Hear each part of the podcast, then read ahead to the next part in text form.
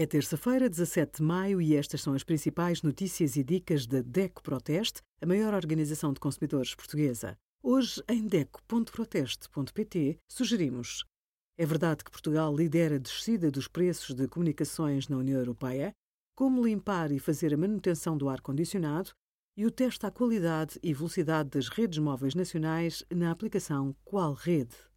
Em 2020, em Portugal, cada cidadão produziu cerca de 513 quilos de lixo, segundo os dados da Agência Portuguesa do Ambiente.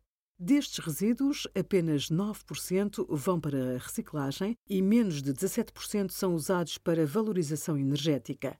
Evite produtos com um tempo de vida curto. Sempre que possível, faça opções sustentáveis no dia a dia para reaproveitar, reutilizar ou reparar os equipamentos.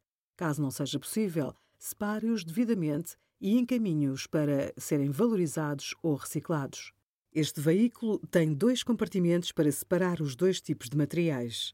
Todas as empresas recicladoras estão equipadas com sistema de lavagem. Por isso, não é necessário lavar as embalagens. Basta escorrê-las e espalmá-las. Obrigada por acompanhar a DECO Proteste a contribuir para consumidores mais informados, participativos e exigentes. Visite o nosso site em deco.proteste.pt.